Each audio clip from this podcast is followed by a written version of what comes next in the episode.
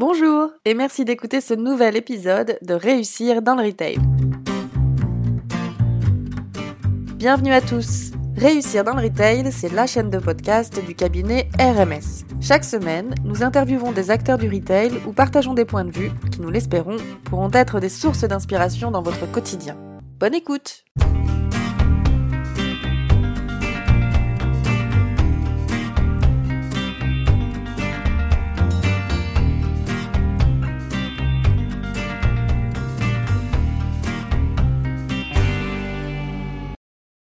Bonjour Didier, euh, je suis ravie de t'accueillir euh, sur ce podcast euh, donc de réussir dans le retail.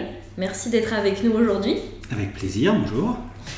Alors, est-ce que tu peux te présenter s'il te plaît et nous expliquer un petit peu ton parcours professionnel?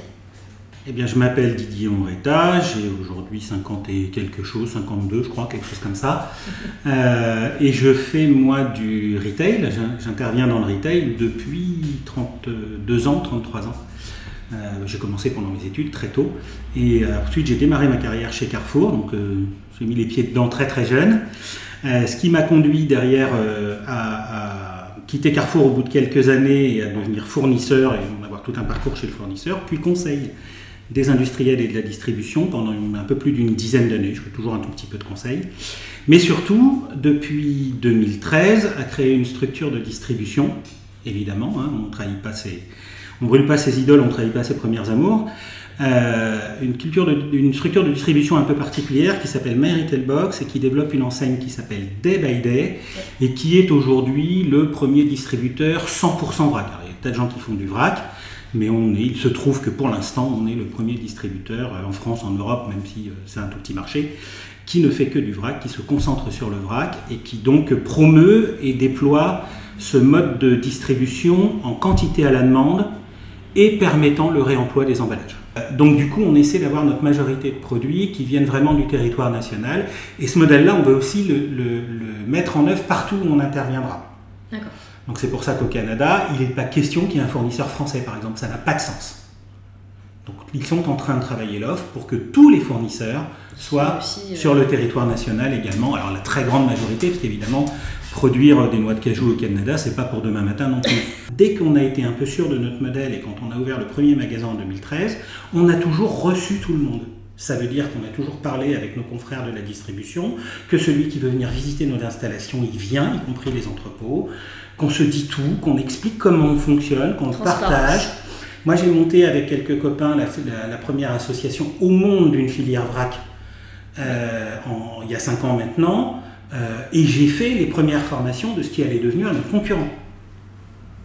T'as pour formé tes concurrents Bien sûr, pour qu'ils aient un socle de connaissances et qu'ils aillent finalement faire du prosélytisme et qu'ils aillent partout où moi je peux pas aller parce que j'avais pas les ronds, parce que j'avais pas l'équipe, parce que j'avais pas le temps, puisque j'avais pas le désir d'être hégémonique non plus. C'était quoi ta motivation alors euh? Que ça aille vite. Que ça aille vite. Que ça se mette en place vite. Et on peut aller plus vite encore et on peut faire pareil à l'étranger. Avec l'association Azovrac, aujourd'hui, on a des adhérents, on a 1500 adhérents. Il y a plein d'adhérents d'autres pays européens et, et on, on essaie de voir avec eux même comment on peut monter les mêmes structures dans leur pays. dans leur pays Bien sûr. Qui sont les clients finalement Day Day Alors, les, les clients sont comme, souvent comme un commerce, c'est les, les- les gens qui habitent autour. hein, puisque des clés d'accès à un commerce, c'est le temps. Il se trouve que pour l'instant, pour la majorité des épiceries euh, des on est plutôt installé dans les centres-villes, plutôt dans les centres-villes des métropoles, grandes métropoles, et au cœur d'écosystèmes marchands, ça veut dire pas dans les quartiers les plus pauvres, très honnête, même si ce serait pas mal parfois d'aller faire ce type de proposition. Et donc forcément, bah, on a les clients de ces zones-là et des habitats concernés. Donc on est plutôt sur de l'actif urbain aisé. On a une vraie surreprésentation des jeunes publics. D'accord. Vraiment, le, dans, dans notre échantillon de clientèle, les 20-35 ans sont deux fois plus représentés que leur part dans la population générale. Donc ce qui est plus et depuis toujours. Mais est-ce que ça veut dire que finalement les populations les plus jeunes sont plus sensibles finalement euh, à Oui. cette manière de consommer et à cette Oui, nécessité les, les populations plus jeunes sont euh, à la fois plus concernées parce que d'abord ça a fait partie des choses qu'on leur a transmises pendant les années d'école. Le deuxième point, c'est que dans ces jeunes générations et en particulier dans ces zones d'habitat, finalement, il n'y a pas de vrai besoin, il n'y a pas d'urgence à consommer. On pourrait dire que leur manière de consommer est déjà un marché mature. 18 ans, un consommateur du centre-ville est un consommateur mature. Ça veut dire grosso modo qu'à partir de là, il va euh, faire des arbitrages permanents et raisonnés sur sa consommation. Et qu'en gros, lui, le samedi après-midi dans l'hypermarché, ça ne lui parle pas. hein. Voilà, quand j'ai 25-30 ans, l'après-midi, il faut faire les courses, quoi. Donc euh, faire les courses, bah, c'est l'hypermarché. Alors, ça n'est pas arrivé depuis 15 ans, mais à l'époque, oui. Inévitablement. Et je voyais même pas quel autre modèle pouvait y avoir. C'était pas, pas ressenti comme un choix libre, c'était ressenti comme la seule voie possible. C'est plus du tout le cas aujourd'hui. Il y a des régions où ça l'est, hein, parce qu'il n'y a pas d'alternative, mais pas dans les métropoles. C'est pas vrai. Donc on voit bien que cette population-là, elle a le choix, un choix conscient, elle a conscience d'avoir le choix, on l'avait probablement nous aussi, mais on n'en avait pas confiance. Elle a conscience d'avoir le choix, elle a un éveil sur les sujets euh, de ses impacts au sens général qui est beaucoup plus important, et elle a un désir de reprendre le contrôle. Le vrac, c'est pas tant. Parce que tu prends le contrôle intégral jusqu'à la quantité. On peut pas faire mieux. Donc je pense que ça, c'est une des explications. Puis il y a un truc qui n'est pas négligeable non plus, qui est assez marrant, c'est que euh, pour, une, pour une génération qu'on peut, nous, qualifier de désocialisée, euh, de fait des écrans, des, réseaux sociaux, des machins, en fait, d'une manière différente de communiquer. Quand je, quand je prends un peu de recul et que je réfléchis à comment je communiquais euh, à, à 15 ou 20 ans, je passais ma vie au téléphone attaché à un fil. On n'était pas beaucoup plus ensemble. On se parlait, mais on n'était pas beaucoup plus ensemble. On peut penser aujourd'hui que cette génération est désocialisée, en tout cas qu'elle a une manière de communiquer qui est moins physique, Oui. qui est moins dans la relation physique. Se retrouver dans des établissements comme les autres, dans lesquels il y a beaucoup de dialogue, beaucoup d'échanges, beaucoup de, de rencontres et d'habitudes qui se créent, bah, ça resocialise aussi beaucoup. Oui. Et ce qui est plutôt pas mal. Ce qui est plutôt pas mal. D'ailleurs, quand on a le droit, Covid a un peu étendu ça, on fait beaucoup d'ateliers, on fait beaucoup de, de- de rencontres, on fait beaucoup de choses comme ça. Avec les consommateurs? Ah ouais. Dans les grands marchés vrac, on consacre euh, 25 à 30 mètres carrés à un espace qu'on appelle d'ailleurs l'atelier, qui est un espace euh, aménagé avec des brocantes locales. C'est le seul pour lequel c'est pas des meubles super euh, stricts, euh, mais c'est plutôt de la récup, euh, dans lequel on, on- on va euh, accueillir les gens. Ils viennent d'abord librement. Il y a du café, du thé gratuit, de l'eau euh, tout le temps. Il y a des bouquins, des chaises, des fauteuils. Ils font bien ce qu'ils veulent. Ils peuvent venir manger leur sandwich s'ils veulent, c'est pas un problème en bouquinant. Mais par contre, il y a aussi une association qui est créée par le magasin avec un des groupes de consommateurs pour justement créer des programmes de rencontres, d'ateliers, de partage de savoir-faire, etc. L'importance de créer du lien. Ouais, ouais, ouais. Et ça, on est prêt à y consacrer 25 à 30 mètres carrés de surface de vente, euh, dans lequel on vend zéro produit en fait. Et ça donne quoi alors Ça marche bien? Ah ouais, ouais, ça prend bien, ça prend très très bien. Alors on n'a pas pu le faire au début à Rennes, puisqu'évidemment, mais là maintenant on peut le faire depuis 3 à 4 mois, et ça, ça prend très très bien, bien sûr. Alors, quelle, euh, quelle typologie de population se rend ces... Alors, ce qu'on voit sur les grands marchés vrac, c'est que la population est un peu différente, puisque là encore, c'est la population. Et c'est ça qui est très rassurant. Parce qu'on aurait pu se dire, au gré de ce que j'ai dit sur la population au centre-ville, c'est les bobos, c'est les jeunes bobos, les fameux jeunes bobos. C'est les clichés. Bon, hein. et effectivement, on aurait pu penser ça. On avait quand même une indication intéressante, c'est qu'on a certains magasins qui sont dans des zones plus mixtes. Je pense à Nanterre, je pense à Paris 12e, Oui. qui sont dans des zones de population beaucoup, beaucoup plus mixtes. Et ça marche quand même. Et la, la- la clientèle est à l'image de la population. Donc ça, c'était déjà une indication intéressante. Quand on est sur le grand marché vrac, on est donc en périphérie, donc on a plus une population quartier résidentiel euh, d'habitat individuel, parce qu'on dit souvent que les grandes surfaces ont tué les centres-villes. Moi, j'ai tendance à penser que les grandes surfaces se sont installées au fil du temps, là où l'habitat se développait le plus, Oui. dans les endroits où il n'y avait jamais eu de centre-ville, et qu'elles ont remplacé le centre-ville.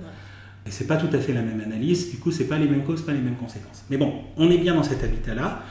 Et ben, on a la population euh, très représentative. Il y a tous les âges. Il y a notamment beaucoup de gens de plus de 50 ans qui sont souvent assez installés dans ces zones-là. C'est beaucoup plus populaire. C'est beaucoup moins des gens du tertiaire, des services, etc. Il y a beaucoup plus d'ouvriers ou de retraités. Un peu moins de jeunes, évidemment. Un peu moins de jeunes. Mais vraiment une population qui est très, à nouveau, représentative de sa zone. Ça veut dire que ce modèle peut fonctionner Eh avec... ouais, euh, Ça veut dire qu'il peut être ultra démocratisable et qu'il peut Ça, aller toucher tout le monde. Et c'est ça l'important. indicateur. Mais bien sûr. C'est que, parce que comme tu disais, on peut penser qu'effectivement, c'est plutôt les bobos de centre-ville qui sont plutôt... euh, C'est le premier réflexe, hein. eh oui. C'est le premier réflexe. C'est rassurant alors. Donc c'est ultra rassurant. Ah oui. Ouais, c'est vraiment très très, très, très rassurant. Tu parlais tout à l'heure du Covid. Ouais. Euh, quel impact ça a eu, ça a eu sur l'activité du vrac Sur ton activité en Ouais. particulier? Alors, il y a trois temps, en fait. il y a un premier temps qui est toute la période de pré-confinement euh, et du premier confinement, sur lequel ça va avoir plutôt un impact un petit peu positif sur les chiffres d'affaires. C'est-à-dire? C'est-à-dire qu'on va être en, croissance de chiffre d'affaires un peu plus forte qu'on l'était juste avant. On était déjà en croissance forte, mais on va l'être un tout petit peu plus. Euh, d'une part pour l'effet de stockage. C'est vrai qu'on devait se dépêcher. Eh ouais, ouais. Et d'autre part, par euh, la limitation de circulation. Comme on est dans les centres-villes, bah, il y a tout un tas de gens qui à ce moment-là sont venus dans les magasins les plus proches. Ah oui, on l'oublie, mais c'est vrai que. Eh ouais, eh ouais. Ceux qui venaient d'un peu loin venaient plus, mais tous ceux qui venaient pas de près venaient. Ça, ça a pas mal équilibré. Alors, la contrepartie, c'est qu'évidemment, de magasins libre-service, on est passé pour la plupart en magasin avec service et faire de la vente assistée, de la vente servie au poids euh, sur des amandes ou des noix de cajou ou du riz, il n'y a pas de modèle économique. Euh, deuxième période, plutôt de fin 2020, toute fin 2020, novembre. Deuxième confinement? Ouais. Euh, donc après, on suit, à la fin du premier confinement, on rentre dans une courbe un peu plus normale. On retrouve des chiffres en haut. Après, deuxième effet, deuxième confinement, là, ça va être plus en dents de scie. On a plus le droit de bouger.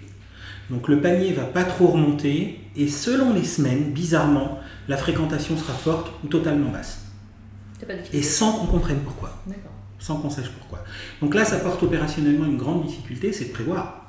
Comment tu fais pour prévoir tes stocks et tes ressources humaines quand tu as un aléa de consommation et de fréquentation d'une semaine sur l'autre qui est mais, euh, dans un rapport presque de 1 à 2 Comment vous avez fait Très compliqué. Comment vous avez conseillé euh, finalement les franchisés Alors, nous sur le plan central, on a essayé de gonfler un peu nos stocks sur les produits essentiels, fameux produit A d'une segmentation classique.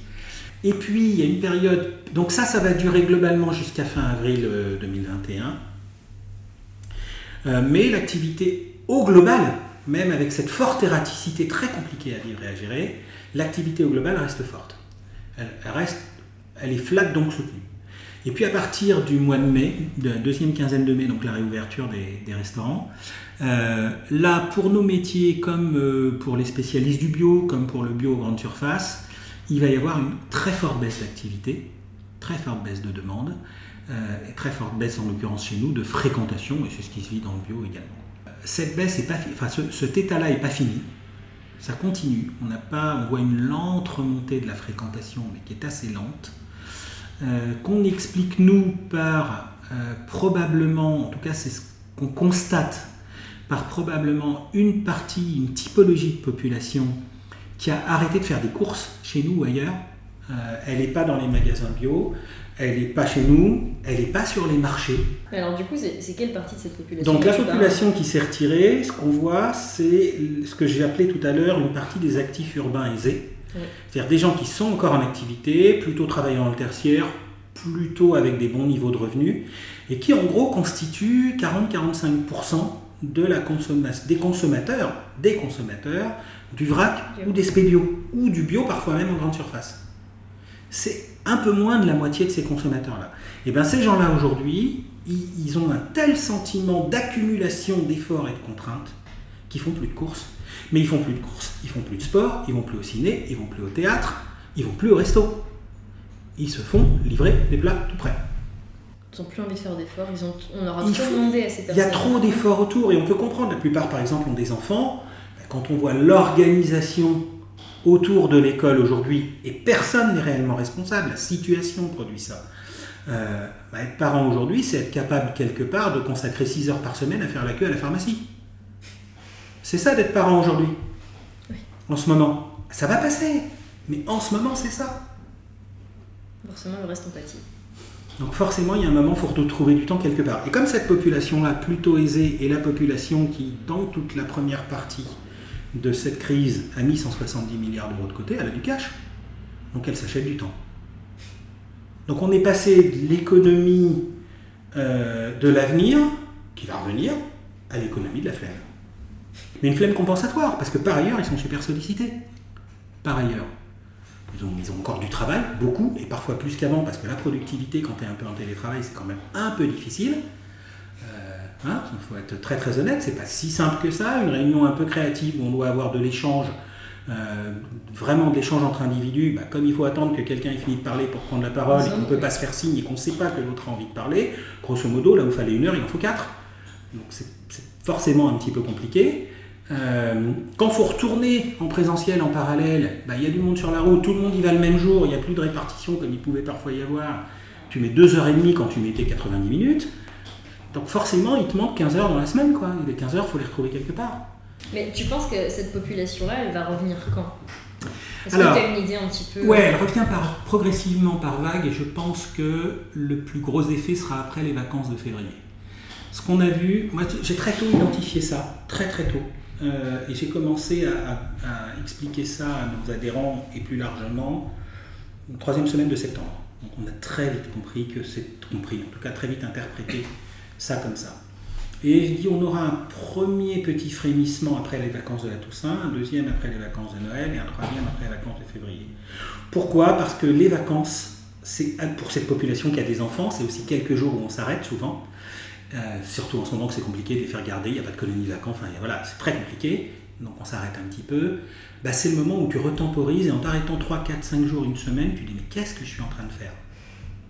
Tu te reposes des questions sur ta manière de vivre. Qu'est-ce que je suis en train de faire? Sans compter ceux pour qui le cash commence à manquer, ou en tout cas n'est plus euh, autant en réserve. Disponible, on va dire. Et eh ouais, donc tout ça fait que à chaque vacances, il y a une petite itération qui se remet, et on le voit. Chaque vacances, il y a un petit mouvement où on sent revenir une part un peu supérieure dans la clientèle. Et morceau par morceau, c'est ce qui est en train de se produire. Donc je pense que les vacances de février seront encore une occasion de pousser un peu. D'autant que dans cette population, beaucoup vont prendre des vacances euh, coûteuses cette année, beaucoup, très probablement. Ils se sont privés dans. Bah oui, ça fait deux ans qu'ils vont pas au ski. Là, cette année, ils vont y aller, il hein, ne faut pas se tromper. Les stations sont ouvertes. Et je parle bien d'une population définie. Hein. On, est, on est dans une population qui est finalement assez caractéristique.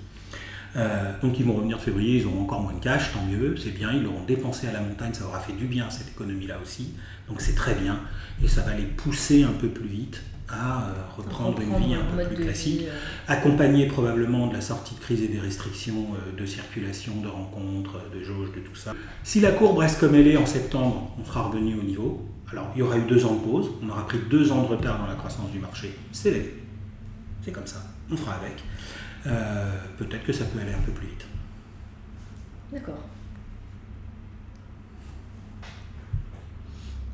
On parle beaucoup d'impact écologique. Pour toi, c'est vraiment les choses qui t'intéressent et euh, qui, t'animent. Notamment, mais je parlais d'esclavage tout à l'heure, c'est un élément clé. Hein. Je disais tout à l'heure que derrière le gaspillage alimentaire, il y a un problème de valeur, de valorisation des choses.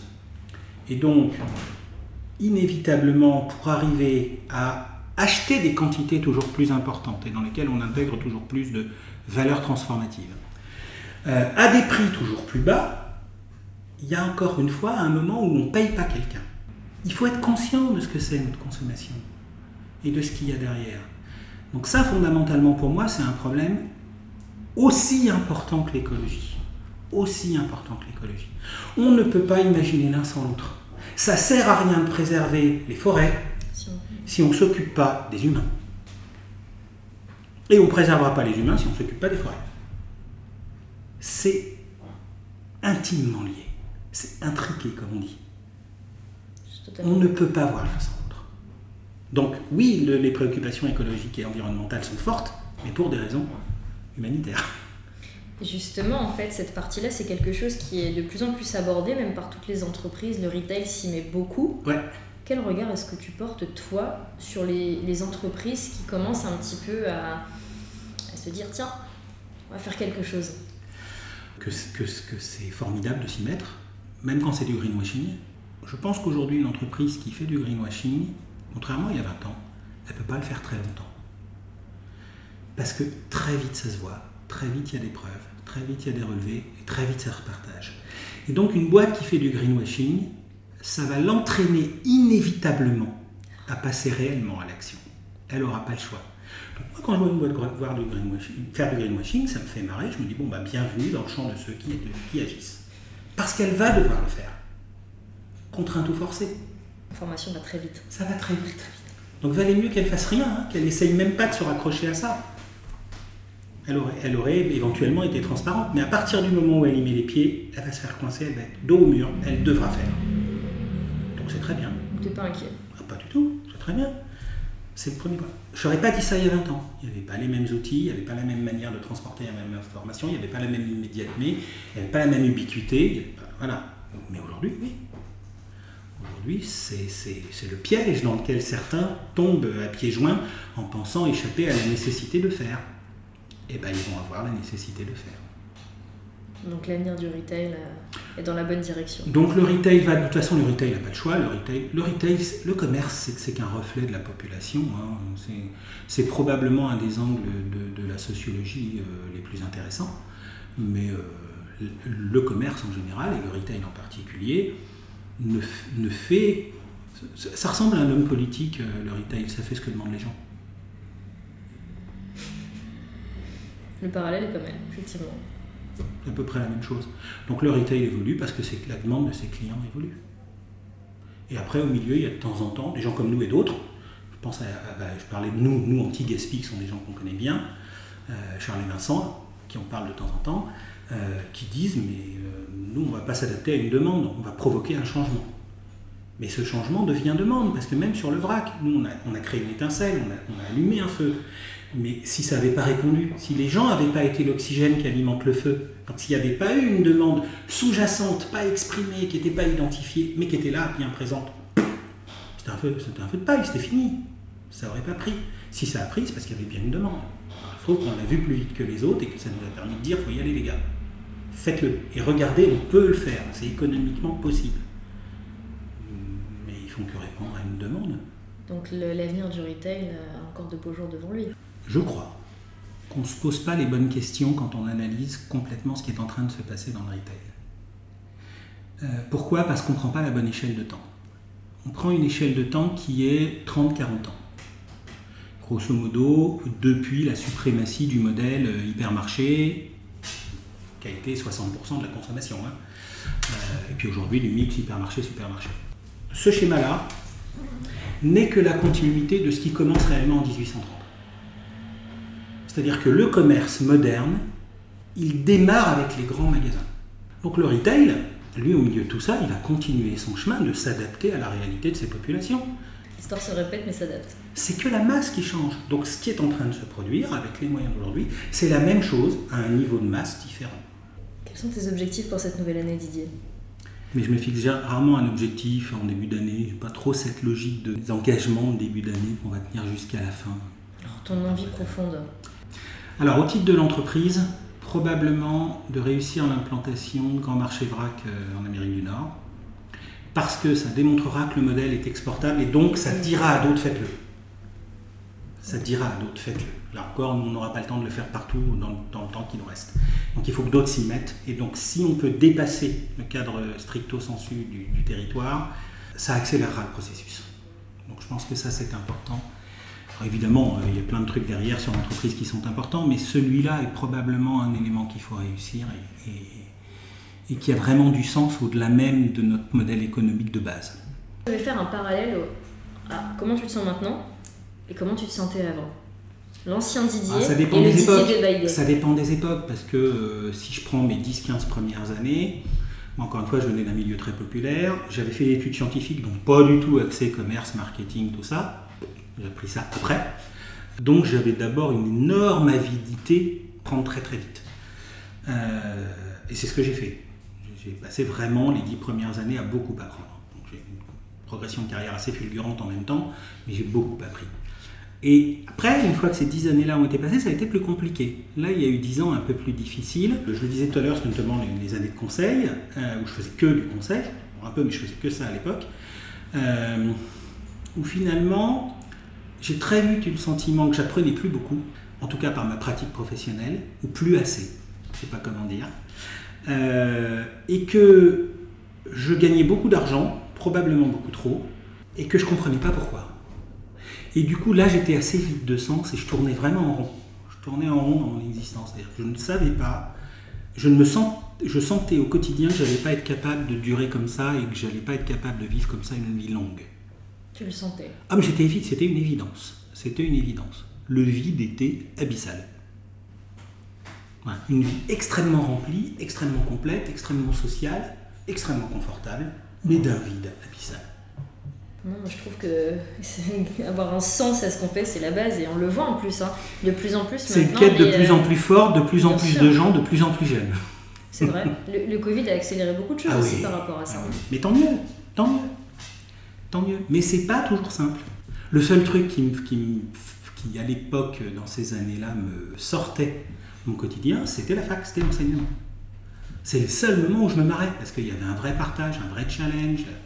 J'apprenais autant des étudiants que je pouvais essayer de partager avec eux, et, ça, ah, ça me redonnait un peu de vie. Presque, Ouais, 80, ouais. 80 presque 80 boutiques, c'est fou quand même. Oui, alors il faut toujours relativiser les échelles. hein. À l'échelle de la distribution, moi je suis euh, le- le- la bactérie sur le dos de la puce qui est sur le dos de la distribution. Ça, c'est une question d'échelle. Après, c'est une bactérie qui les gratte beaucoup et qui les force à réfléchir. Prendre l'échelle, la taille, c'est que dalle. hein. C'est pas, je dois être 7 minutes du chiffre d'affaires de Carrefour, un truc comme ça. Et de quoi t'es le plus fier alors? Euh, Ta réalisation du fait que plein de gens se mettent au vrac. C'est vrai? Ouais. Professionnels ou consommateurs.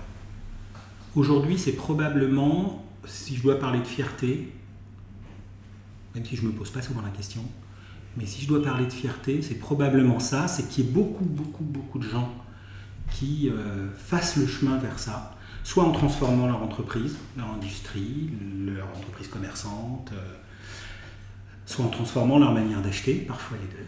Euh, mais et chez nous comme ailleurs. C'est-à-dire que ce qu'on a fait ici, nous à notre petite échelle, puisse servir de point de référence, pas, pas, je ne vais pas dire modèle, parce que modèle ça voudrait dire qu'ils font intégralement la même chose, chose. c'est pas le sujet, mais de point de référence à d'autres acteurs ici, que cette euh, amplification du mouvement ici et s'est servi de point de référence à des acteurs dans d'autres pays, et qu'aujourd'hui, ça serve parfois aussi de point de référence à des pays très lointains dans le monde. Moi, j'ai j'ai eu le- le- la chance d'aller à Hong Kong en octobre 2019 pour euh, intervenir sur une, une conférence de Greenpeace. Et j'ai vu sur place deux magasins euh, 100% vrac. Donc, J'ai parlé avec les gens, on a dû dîner ensemble, euh, dont un Français qui en fait s'était très largement inspiré de tout ce qu'on avait mis en place en France sur le plan méthodologique, l'approche générale et la manière de proposer. C'est extraordinaire de se dire que ça peut porter comme ça et qu'à un moment donné on a fait quelque chose qui est, qui est compréhensible, euh, reproductible et cohérent et que d'autres peuvent s'en emparer à des milliers de kilomètres, Dans un pays dans, totalement. dans vachement mieux. Ben Ce soir-là j'ai bien dormi. C'est que c'est adaptable, ça veut dire que ça peut s'adapter finalement de partout. Et là encore ça atteint l'objectif. Comment peut-on généraliser un modèle? S'il est vertueux. Ou en tout cas s'il est plus vertueux que le modèle en place. En fait, il faut que le socle, comme tu disais, soit commun, Ouais. qu'il y ait vraiment un socle commun et qu'après tout le reste soit adaptable. Ouais. Et ça roule. Donc, Ouais. Comme quoi c'est possible en fait. Mais bien sûr, c'est possible. Après, tu veux changer un paradigme, il faut se poser les bonnes questions quand même. hein. Là, on change un paradigme de consommation. Il ne suffit pas de proposer de la solution. Nous, on a travaillé sur la solution en tant que débat idem, mais on voit bien que, par exemple, avec l'association, avec les Vrac, on travaille sur d'autres dimensions. Que le paradigme, il va reposer, le mouvement de paradigme, il va reposer sur trois piliers forts. Premier pilier, c'est l'éducation, et qu'il faut agiter en simultané. hein. L'éducation. L'éducation, ça va de l'éveil des consciences jusqu'à la transmission de savoir-faire ce pilier-là en général, meilleure efficacité possible, ou en tout cas dans l'amplitude de la diffusion, euh, c'est en s'appuyant sur l'institution ou les schémas para-institutionnels, associatifs, etc., soutenus par l'institution et amplifiés par l'institution. On avait dit tout à l'heure que pour ta génération, par exemple, il y a euh, une sensibilité environnementale qui vient même de l'école. Donc il y a l'éveil, puis encore une fois, l'éducation, c'est de l'éveil à la transmission de savoir-faire. Le deuxième pilier qui est vraiment important, c'est l'incitation. Et là encore, ça tient sur l'incitation, parce que l'incitation, c'est une obligation ou une, une liberté réglementaire, tu dois faire. Euh, ou tu peux faire si avant tu pouvais pas.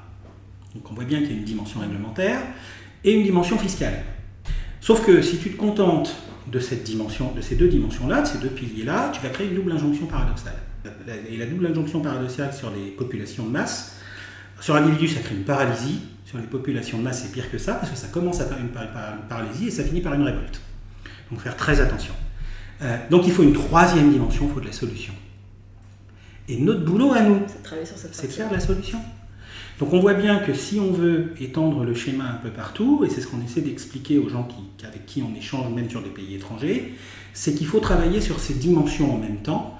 Donc il faut des solutions qui sont des solutions d'entrepreneurs à différents niveaux sur l'ensemble d'une filière. Et puis il faut des organisations, comme on l'a fait avec l'association, qui puissent organiser l'échange avec les institutions, être l'interface entre les institutions et le monde de l'entreprise porteur de solutions, de manière à structurer l'éducation et créer des éléments structurants, du contenu structurant de l'éducation, faire évoluer la réglementation et la fiscalité, de manière là aussi à créer des éléments structurants, dans le sens de l'évolution de la solution et inversement. Ça marche dans les deux sens. Et on voit bien que s'il n'y a pas ces deux dimensions-là, bah, ça avance dix fois moins vite. Forcément. Alors ça c'est vrai pour le vrac, mais ça serait vrai pour n'importe quel changement de paradigme. N'importe quel modèle en fait. N'importe lequel. Bien sûr. Merci beaucoup Didier pour le Avec temps que tu nous as accordé et pour euh, cet échange très enrichissant qui j'espère va donner beaucoup d'idées et de réflexions à tout- tous les auditeurs et toutes les personnes qui vont nous écouter. Bah, merci, merci de m'avoir invité, merci d'avoir partagé. J'étais ravi. Avec plaisir. Merci Didier.